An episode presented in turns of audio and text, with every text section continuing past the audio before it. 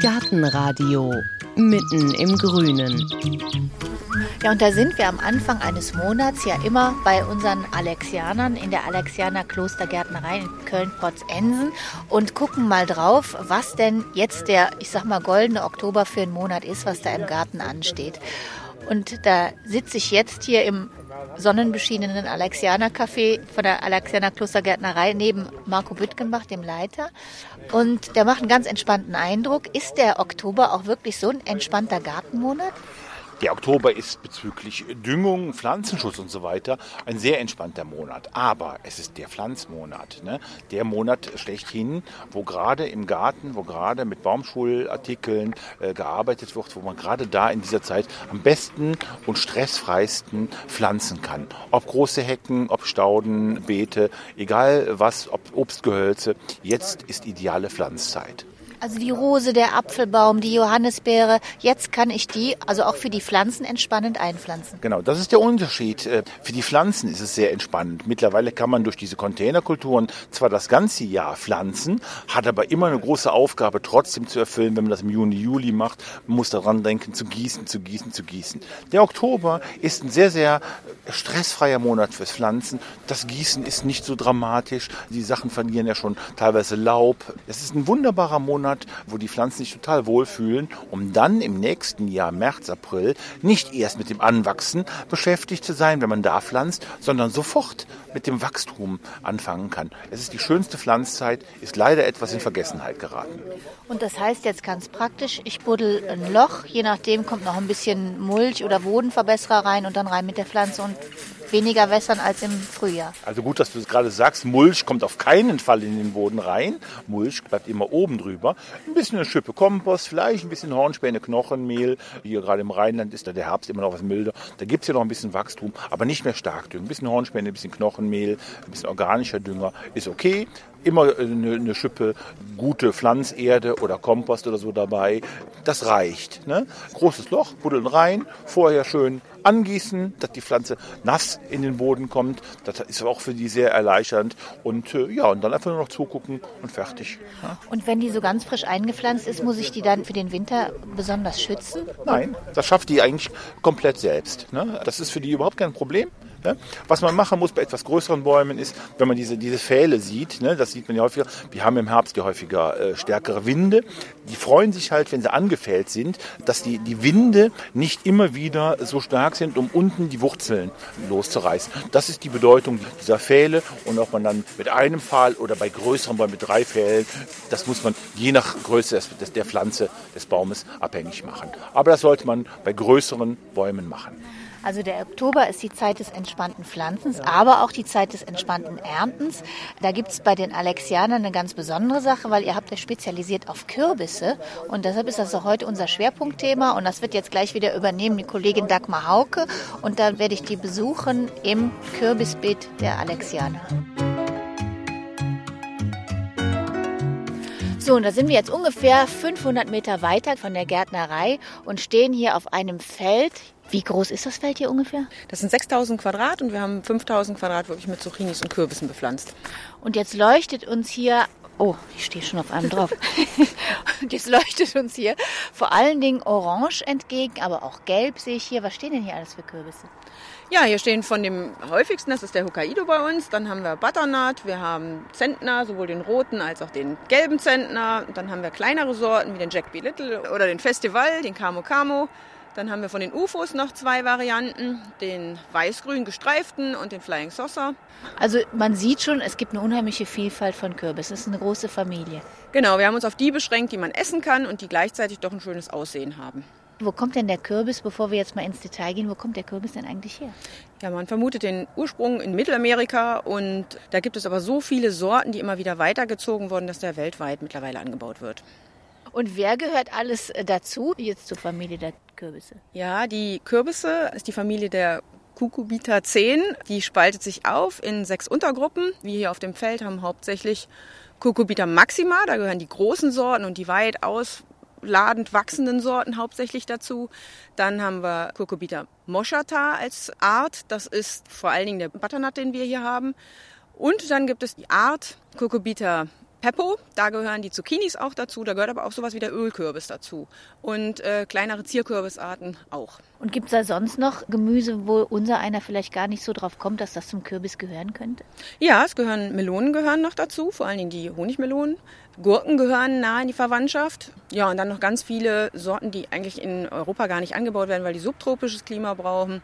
Das sind Feigenblattkürbisse, das sind Igelgurken, ja, Sorten, die wir einfach hier gar nicht kennen als Gemüse, aber die weltweit auch Anwendung finden. Und botanisch gesehen ist der Kürbis eigentlich eine Beere? Richtig, ist eine Beere, also außen eine dicke Fruchtschale und in der Mitte das Samengehäuse, wenn man so möchte. Ja, ist die größte Beere quasi der Erde. Dann wollen wir mal gucken, was wir hier alles für Beeren haben. Sollen wir mal mit dem anfangen, der hier am meisten wächst? Das ist der Hokkaido-Kürbis. Der leuchtet uns hier ganz rot entgegen und der wächst auf einer Folie. Ja, wir haben die äh, Kürbisse alle auf Folie. Das hat für uns den Vorteil, dass wir erstens früher aufs Feld können. Kürbisse mögen Wärme, sollten auch erst nach den ersten äh, nachtfrostfreien Nächten rausgepflanzt werden im Mai. Und äh, mit dieser Folie erreichen wir zwei Grad Minimum, also mindestens Erwärmung. Und gleichzeitig brauchen wir nicht hacken und kein ähm, Herbizid, also kein Unkrautvernichtungsmittel einsetzen, um die Pflanze konkurrenzfrei aufwachsen zu lassen. Und wir haben das Problem gerade hier auf dem Feld, dass wir nur über den Hydrant aus bewässern können und so wird die Nässe auch länger gehalten. Also es ist eine Mulchfolie, die eben Wärme und Wasser gleichzeitig den Kürbissen bringt. Ist das auch ein Tipp für den Kürbis, der zu Hause wächst? Das könnte man machen. Man könnte die auf Folie wachsen lassen. Oft wird ja auch empfohlen, in humusreicher, guter Erde, die sich gut erwärmt. Funktioniert auch. Man könnte auch ein kleines Hügelbeet machen. Das fördert auch die Erwärmung der Erdschicht schnell. Das funktioniert alles sehr gut bei Kürbis. Der ist halt sehr nährstoffliebend. Und wenn ich dann hier so eine Folie habe, muss ich da auf irgendwas aufpassen? Ja, bei der Folie kann passieren, dass die Luft zu warm wird über der Folie. Deshalb ist es wirklich wichtig, auf Feuchtigkeit zu achten, die kühlt. Es kann passieren, dass quasi die Sonnenstrahlung reflektiert wird und die Kürbisse sogar Sonnenbrand bekommen können, bis hin zum Aufplatzen. Manchmal vernarbt es auch, sodass der Kürbis trotzdem noch lagerfähig ist und verwertbar ist. Manchmal fault es dann leider aber auch. Das passiert vor allen Dingen in extremen Wetterlagen, wenn es mehrere Tage hintereinander über 30 Grad warm wird. Und was mache ich dann? Ja, wirklich für Wasser genügend sorgen, dass die Pflanze und gesundes Laub hat, großes Laub hat, was zum Teil die Früchte auch bedeckt eventuell, wenn man nur eine Pflanze hat und es, man die Möglichkeit hat, morgens einen Sonnenschirm drüber zu stellen, kann man auch sowas machen. Also man muss es nicht machen, wenn ein, zweimal wirklich Sonne scheint, sondern man muss es machen, wenn wirklich an die 34, 35 Grad angesagt sind und dann wirklich zwei, drei Tage hintereinander die Sonne ununterbrochen draufprallt. Dann schafft selbst die dicke Kürbisschale das nicht, das wirklich wegzufiltern. Vielleicht gehen wir mal da ein bisschen näher hin zu so einer Kürbispflanze. Was ja ganz interessant ist, ist, man sieht gleichzeitig die Frucht, aber auch die Blüte. Alles auf einmal. Ja, früh im Frühjahr kommen zuerst die männlichen Blüten. Also der Kürbis ist einhäusig. Das bedeutet, er hat sowohl weibliche Blüten, rein weibliche Blüten und rein männliche Blüten, aber beide wachsen auf der gleichen Pflanze. Und die männlichen erkennt man daran, dass sie nur eine Blüte und einen Stiel direkt darunter haben. Die kommen zuerst, auch im Frühjahr. Das hat so ein bisschen den Lockeffekt für Insekten. Hallo, hier gibt es schon was. Und dann äh, ein, zwei Wochen später kommen dann die weiblichen Blüten. Die erkennt man daran, dass unten drunter schon ein Fruchtansatz ist. Und wenn der Kürbis jetzt wächst, dann reift immer die zuerst befruchtete Blüte ab. Und gleichzeitig versucht die Ranke aber noch möglichst viele Blüten mit Früchten zu starten. Und selbst im Herbst jetzt, wo eigentlich klar ist, dass der Kürbis nicht mehr ausreifen wird, kommen immer noch Blüten nach. Es könnte ja sein, dass es ausnahmsweise mal einen ganz langen Herbst gibt und dass es wenigstens noch eine kleine Frucht wird. Und das, was wir jetzt gerade hier sehen, ich beug mich einfach mal zu einer runter. Hier, diese gelbe, die hat so ein, das ist so ein Kelch. Ist das jetzt eine weibliche Blüte oder eine männliche Blüte? Also da ist ein langer Stiel drunter, ohne Fruchtansatz. Das ist eine männliche Blüte. Man erkennt es auch so ein bisschen drin. Drin sind einfach die Pollen ganz klar im Vordergrund und in der Mitte ist kein Stempel vorhanden. Und das heißt jetzt, eine männliche Blüte Kriegt keine Frucht. Ist eigentlich, Hauptzweck ist Bestäubung. Die, die Insekten kommen und verteilen den Pollen aus der einen Blüte in eine Blüte mit Stempel, also mit, mit Fruchtansatzmöglichkeit. Das hier ist jetzt eine weibliche, da ist sogar eine Biene gerade drin. Also hier ist die weibliche Blüte mit der Frucht unten drunter. Ah, ja. Innen drin ist der Aufbau der Blüte etwas anders. Außen sieht sie sehr ähnlich, aber sie hat jetzt nicht wie bei der männlichen Blüte nur Pollen, sondern sie hat einen dickeren Stempelansatz in der Mitte. Und da sieht man schon, wie auch aus der Blüte, wie dieser Ansatz schon eine kleine Dicke. Das geht sogar sehr schnell. Also gerade bei den Zucchinis und äh, Rondinis geht das, die wachsen, wenn es warm genug ist, ein, zwei Zentimeter am Tag, wenn genügend Wasser vorhanden ist. Ist auch erstaunlich, dass sich in der Natur sowas leistet wie eine männliche Blüte, die keine Frucht macht. Ja, aber ist gar nicht so selten. Also es gibt es zum Teil auch bei Bäumen. Und effektiv ist halt wirklich, dass die Pflanze sogar theoretisch sich selbst bestäuben könnte, da sie beide Blütenformen hervorbringt. Aber gleichzeitig durch Insekten doch eine genetische Varianz möglich ist, weil die entlang der Reihe fliegen und von dort vielleicht Pollen mitbringen. Jetzt haben wir schon gesehen, am meisten wächst hier Hokkaido. Warum? Ist der so einfach zu halten oder schmeckt er den Leuten gut oder warum? Ja, Hokkaido hat sich, glaube ich, vor allen Dingen dadurch durchgesetzt, dass er einen sehr guten Geschmack hat und äh, die Farbe ist halt sehr schön. Das Orange ist schön, das Fruchtfleisch ist orange. Ähm, er ist einfacher zu verarbeiten als rippenbildende Früchte, also es ist ein glatter Fruchtkörper. Die Größe ist marktgängig, das heißt, für eine kleine Familie ist die ausreichend, aber nicht übermäßig. Ist also zum Direktverzehr geeignet oder zum bisschen einlagern. Und die Schale kann mitverwandt werden. Man kann die dünn schälen und dann kann man die quasi mitkochen. Wenn ich die jetzt zu Hause wachsen habe, die sehen für mich jetzt hier alle sehr schön rund und knackig und gesund aus. Wann weiß ich denn, wann der reif ist? Das erkennt man am besten daran, erstmal sollte die Frucht ausgefärbt sein, wenn man sie schon mal gehabt hat oder irgendwo bekommen hat, dann weiß man ja ungefähr, wie sieht er aus. Aber man erkennt es besonders gut auch an den Stielansätzen wo die Frucht an der Pflanze ansetzt. Also die Pflanze setzt ja an der Ranke mit einem recht dicken, kräftigen Stiel an. Und dieser kräftige Stiel ist am Anfang grün und kriegt später wie Verkorkungen oder Verholzungen, also so graue bis braune Wülste, Einritzungen, die dann später komplett verholzen und wo der nur grau-braun ist. Und dann ist er eigentlich so, dass da keine Versorgung von der Ranke mehr stattfindet. Da fließt nichts mehr in die Ah. Frucht rein, also ist der Kürbis abgeschlossen. Wird er mit einem möglichst langen Stielansatz geerntet. Je kürzer der Stiel ist, desto eher könnten ähm, Fäulnisbakterien, die am Ende des Stiels, wo die Verletzung dann ist beim Abschneiden, in die Frucht einwandern. Also von dem her ist ein Stiel immer sinnvoll beim Ernten. Und was haben wir dann noch für Kürbisse, die vielleicht ein bisschen exotischer sind? Ja, ein bisschen exotischer oder wärmeliebender noch sind die Moschuskürbisse im Großen und Ganzen, also die, Familie, die Art Cucurbita moschata. Da gehört der Butternut dazu, auch ein wunderbarer ähm, Kürbis für Suppen oder für ähm, alles Gemüse, was man machen kann, hat äh, einen butterartigen, nussigen Geschmack und der Unterschied ist, er bildet nicht ganz so lange Ranken in der Kultur und das Fleisch ist nicht so faserig wie jetzt bei den Cucurbita maxima Arten, wie den Zentner oder den Hokkaidos. Es ist feiner. Sollen wir mal zu einem hingehen?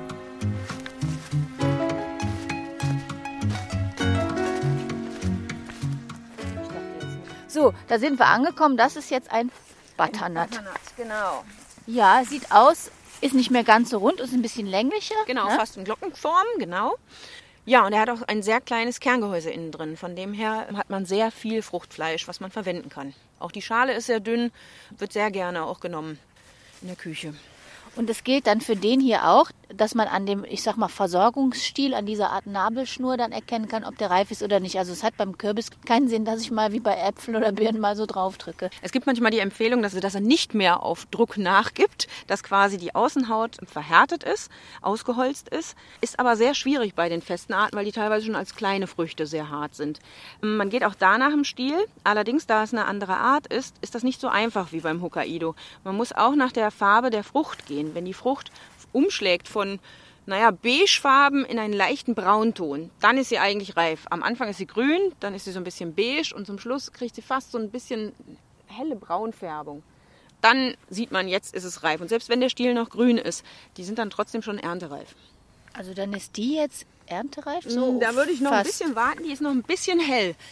Also, oh, das sieht man schlecht im Moment. Aber die kriegen wie so ein, das ist Ja, ähm, ja, ja. so ein dunkles Beige dann. Und dann sind sie reif. Dieser wäre jetzt reif, obwohl er einen grünen Stiel hat. Also den würde man trotzdem jetzt schon ernten. Also man braucht schon ein bisschen Erfahrung für den Kürbis. Ja, gerade wenn man mehrere Sorten hat, dann ist es nicht so einfach zu sagen, wenn der Stiel verholzt ist, einfach abschneiden oder so. Das funktioniert nicht. Gerade auch bei den kleineren Sorten beim Festival oder bei den Sorten, da bleiben die Stiele schon grün zum Teil. Hier diese dicken Orangen, sind das auch Hokkaidos? Nein, das sind kleine gelbe Zentner. Ein gelber Zentner ist quasi ein sehr groß werdender Kürbis. Also Zentner schafft man normalerweise nicht, dass er 50 Kilo schwer wird, aber der kann schon 20 Kilo schwer werden. Das sind jetzt sehr kleine davon. Die Haupternte haben wir schon runtergeholt, die 12 bis 20 Kilo schweren Früchte. Die sind meistens die Erstblüten, die jetzt schon dann reif waren. Und das ist ein Kürbis mit sehr wenig Eigengeschmack. Den legt man eher süß-sauer ein. Also ich kenne den von der Großmutter noch. Die wenigsten Leute werden den heute noch verarbeiten. Das ist ähm, ja, eine Zierde, weil man einen riesen Kürbis vor der Tür hat, aber ähm, der wird wirklich eingelegt, damit er wirklich Geschmack bekommt, entweder in Essig oder mit Rum oder mit sehr viel ähm, als Chutney. Ähm, ja. Und sind das die Kürbisse? Es gibt ja oft diese Wettbewerbe, wenn man dann sagt, wer hat den dicksten Kürbis oder so. Ist, gehört dann der zu dieser Champion-Familie? Also der gehört genau, der gehört zu der, Art äh, Cocovita Maxima, wo eben die Riesen rauskommen, aber das sind dann Sorten wie ähm, äh, ungarischer Riese oder Atlantic Giant oder ähm, Mammut King oder solche Sachen. Also die werden richtig groß und die werden auch über Zentner schwer. Da gibt es ja wirkliche Weltrekorde dann auch, die fast bis an die Tonne reichen oder noch drüber. Und ähm, da lässt man dann aber auch wirklich nur eine Frucht pro Pflanze und die wird wahnsinnig gehätschelt und gepflegt. Da sind die Blätter dann aber auch alleine schon äh, über äh, vier Handteller groß und solche Sachen. Also das sind dann wirklich keine Sorten mehr, die man essen möchte, die dann wirklich hauptsächlich zur Zierde oder eben zum Wettkampf angebaut werden. Dann kommen wir doch nochmal zu denen, die ich dann auch zu Hause auf dem Teller mir hinlegen kann. Da sehe ich jetzt was gelb gestreiftes. Ja, das ist äh, der Festival. Der ist besonders schön. Der bildet Rippen so ein bisschen und in diesen Rippen bleibt er gelb oder grün und die, die Rippen an sich außen sind dann hellgelb oder teilweise ja hellorange, wenn er dann richtig ausgereift ist. Die kann man etwas schwer verarbeiten in der Küche, sie sind aber essbar. Die haben vor ein paar Jahren als Mikrowellenkürbis teilweise auch dann Anklang gefunden, weil man eben ausreizen wollte, ich kann sogar Kürbis in der Mikrowelle machen und dann hat man die, ja, halbiert, in der Mitte die Kerne rausgenommen und dann gefüllt mit irgendwas. Und wenn man die dann in die Mikrowelle stellt und nimmt, legt, kocht und äh, wieder rausholt, dann kann man quasi die Außenhaut mitessen. Aber es ist sonst sehr schwer, die zu schälen wegen dieser Rippung eben. Kann ich denn überhaupt, sagen wir mal, von dem Äußeren eines Kürbisses auf das Innere schließen, was der mir vielleicht kulinarisch zu bieten hat? Das ist ein bisschen schwierig. Also würde ich nicht sagen direkt vom Äußeren. Was man aber ausschließen kann, ist, wenn ein Kürbis eine besonders feste Außenschale hat, eine starke Rippung und zusätzlich noch vielleicht eine Warzenbildung, dann geht man eigentlich davon aus, dass es eher kein essbarer Kürbis ist, sondern eher ein Zierkürbis, der eben Bitterstoffe eingelagert hat, die bis hin zur Giftigkeit gehen können, wenn man sie denn isst. Also äh, man kann schon so ein bisschen davon ausgehen, je komplizierter die Frucht es einem macht, gegessen zu werden, desto weniger ist sie ja essbar. Und das ist also auch, falls man sich mal einen Kürbis gekauft hat und weiß nicht genau, ist der jetzt essbar oder nicht, wenn es irgendwie bitter schmeckt, sofort Finger davon lassen? Genau, diese Bitterstoffe, die reichert die Pflanze zum Teil als Schutz an. Die werden vor allen Dingen in den Wildformen und in den Zierkürbisformen angereichert. Das ist Cucurbitazin, also ein, ein Bitterstoff, der den Kürbisgewächsen entspringt und der kann wirklich so giftig sein, dass das bei ungewollten Kreuzungen zwischen Zucchini und Kürbissen oder Zierkürbissen bis hin zur tödlichen Giftigkeit gehen kann. Also alles, was bitter ist, nicht essen.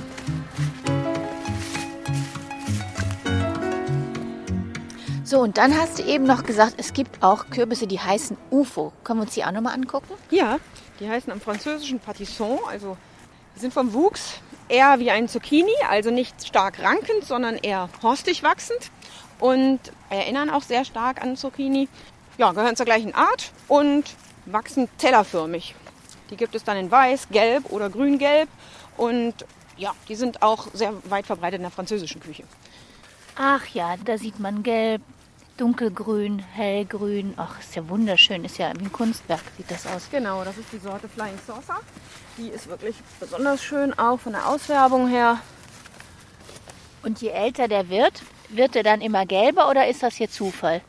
Bei dem ist es wirklich ein bisschen Zufall. Da gibt es ganz grüne, da gibt es welche mit gelber Einfleckung.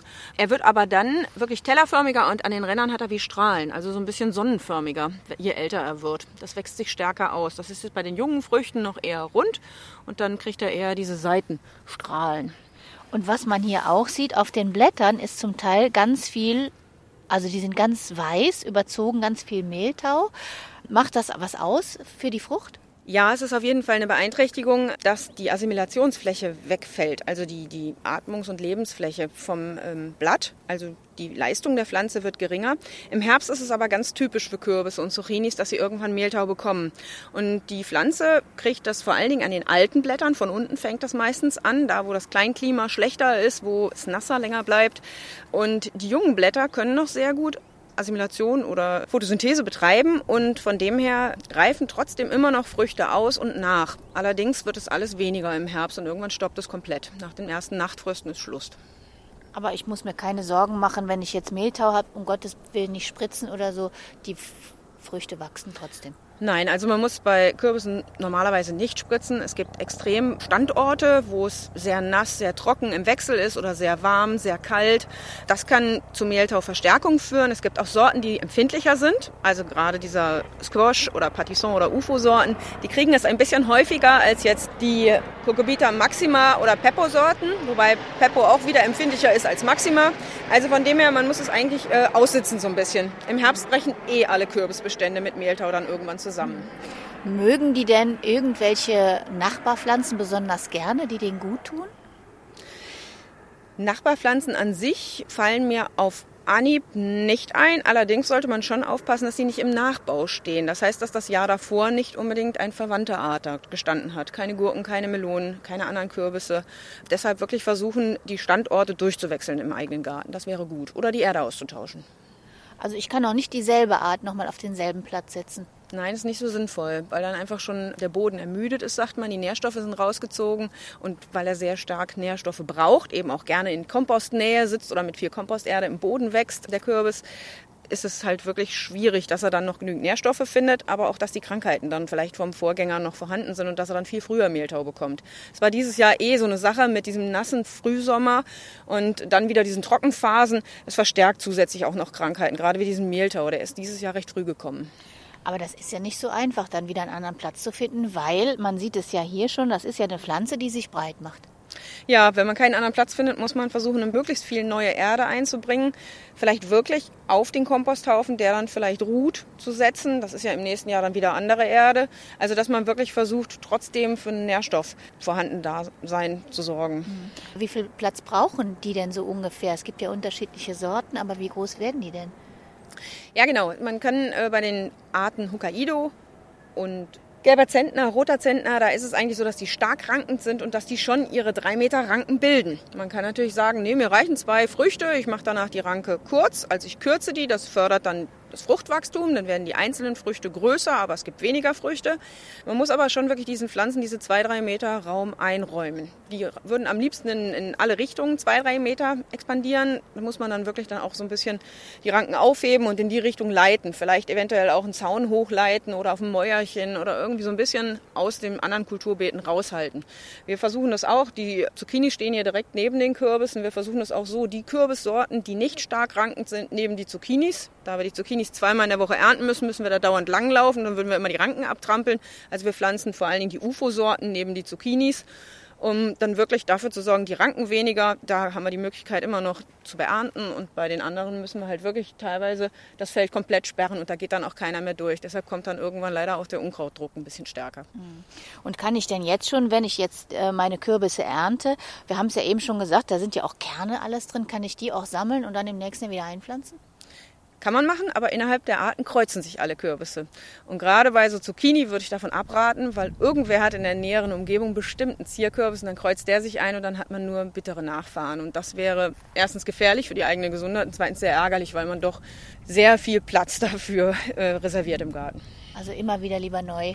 Neu und ähm, man kann natürlich, es gibt ähm, die Möglichkeit, selber nachzuzüchten. Dann muss man sich aber die Mühe machen und wirklich die Blüten vor Bienen oder vor Insektenbestäubern dicht halten. Das macht man, indem man, die werden meistens blühen die über Tag auf und man würde dann wirklich den Abend vorher hingehen, gucken, welche ist knapp vorm aufblühen. Die muss ich jetzt zubinden und am nächsten Tag muss ich das dann selber mit Streichholz oder mit Pinsel selber erledigen, das bestäuben. Muss danach aber auch wieder dafür sorgen, dass keiner noch zusätzlich Pollen reinbringt, muss sie danach wieder zukleben und wirklich warten, bis dann die Blüte wächst, also bis, bis die Frucht unter der Blüte wächst. Also es ist doch sehr aufwendig.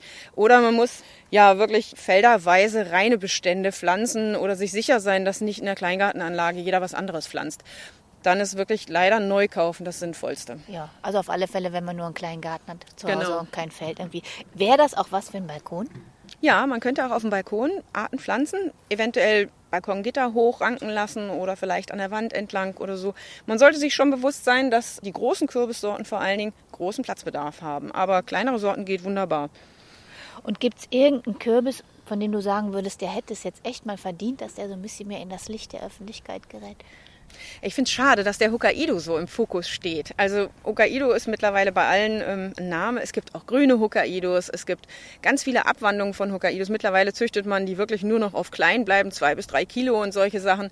Und ich finde eigentlich fast schöner, wenn man die Vielfalt so ein bisschen da wieder reinbringt und auch der Geschmack ist von anderen recht, also nicht sehr vielfältig, aber doch mal wechselreich.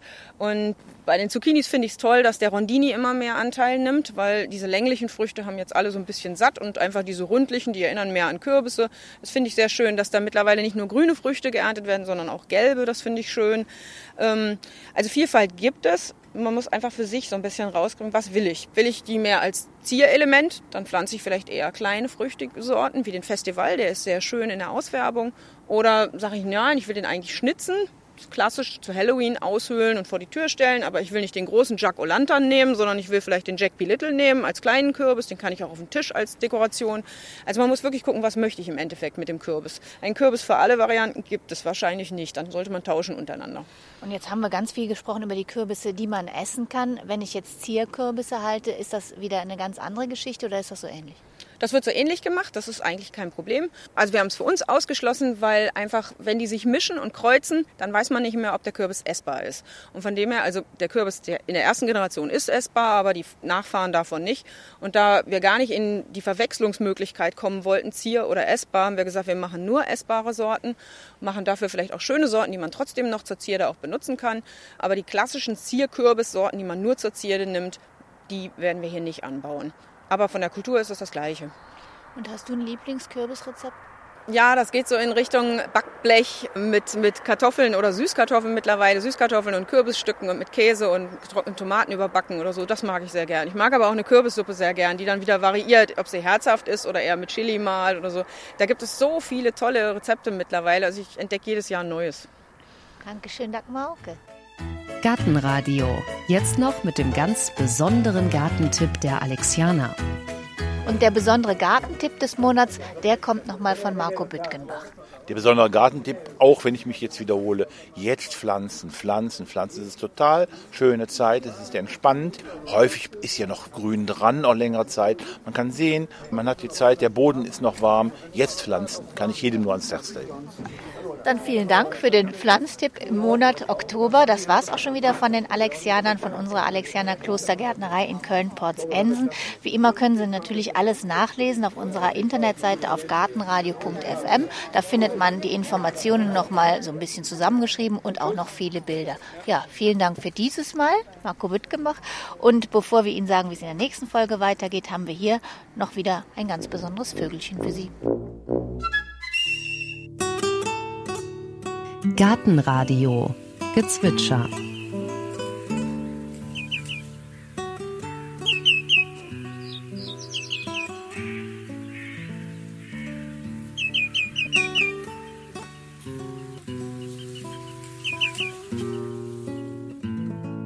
Das war der Grünschenkel. Gartenradio Ausblick. In der nächsten Folge hören Sie Hamlet, Lear und Entengrütze. Die Rolle der Pflanzen bei Shakespeare. Das ist ein kleines Becken, da sind Seerosen drin und Wasserlinsen, Entengrütze.